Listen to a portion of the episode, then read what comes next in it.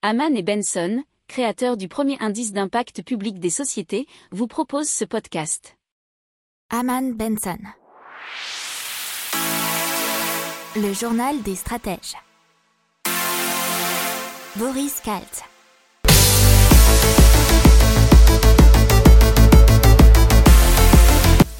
Bonjour à tous et bienvenue dans le journal des stratèges pour une revue de l'actualité écotech et impact du jour. Avec à la une, on va vous parler de l'assurance vie et de l'OCDE qui réclame de supprimer ses avantages.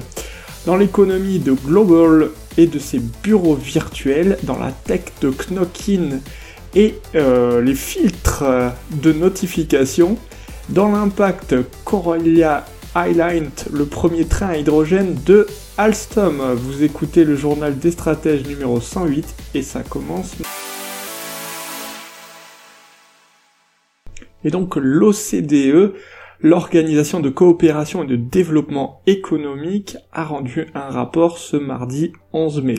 Alors c'est un rapport sur les impôts sur les successions et les donations qui pourraient jouer un rôle plus important. Il faut savoir que seuls 24 pays sur 37 membres de l'institution lèvent des impôts sur les successions et les donations. Alors, la part des impôts de succession et de donation n'a cessé de baisser depuis les années 70.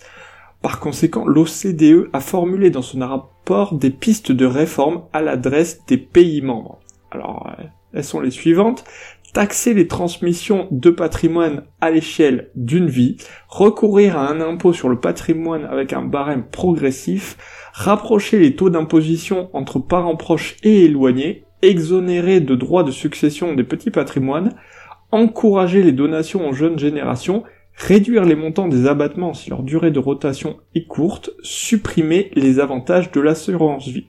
Effectivement, puisque l'OCDE n'est guère convaincu par le traitement fiscal préférentiel accordé aux contrats d'assurance vie qui bénéficient davantage aux ménages aisés selon eux.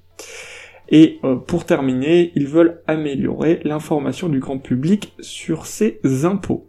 Allez, maintenant, on parle de Global, qui est une entreprise française spécialiste du travail à distance, notamment avec les open space virtuels, formation à distance, gestion de projets, travaux de groupe, séminaires, etc.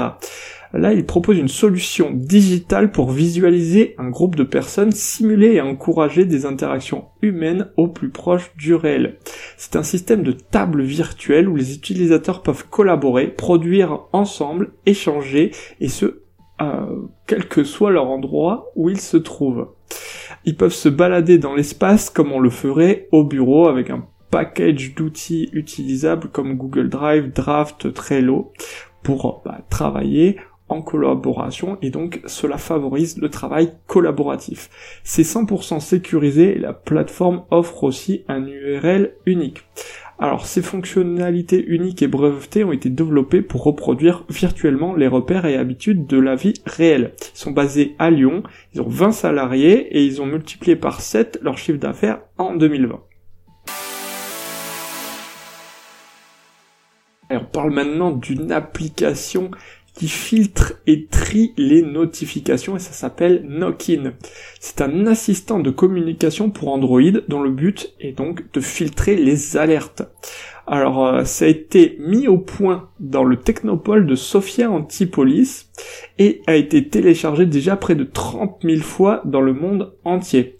Alors le ils souhaitent proposer une version améliorée avec davantage de fonctionnalités dès le mois de septembre et l'élargir à iOS, donc pour euh, iPhone, euh, iPad, etc.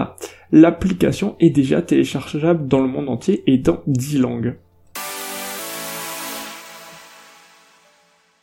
Maintenant, on vous parle d'hydrogène et plus particulièrement du premier train de passagers à hydrogène qui a été mis au point par Alstom et ça s'appelle Coralia Highline.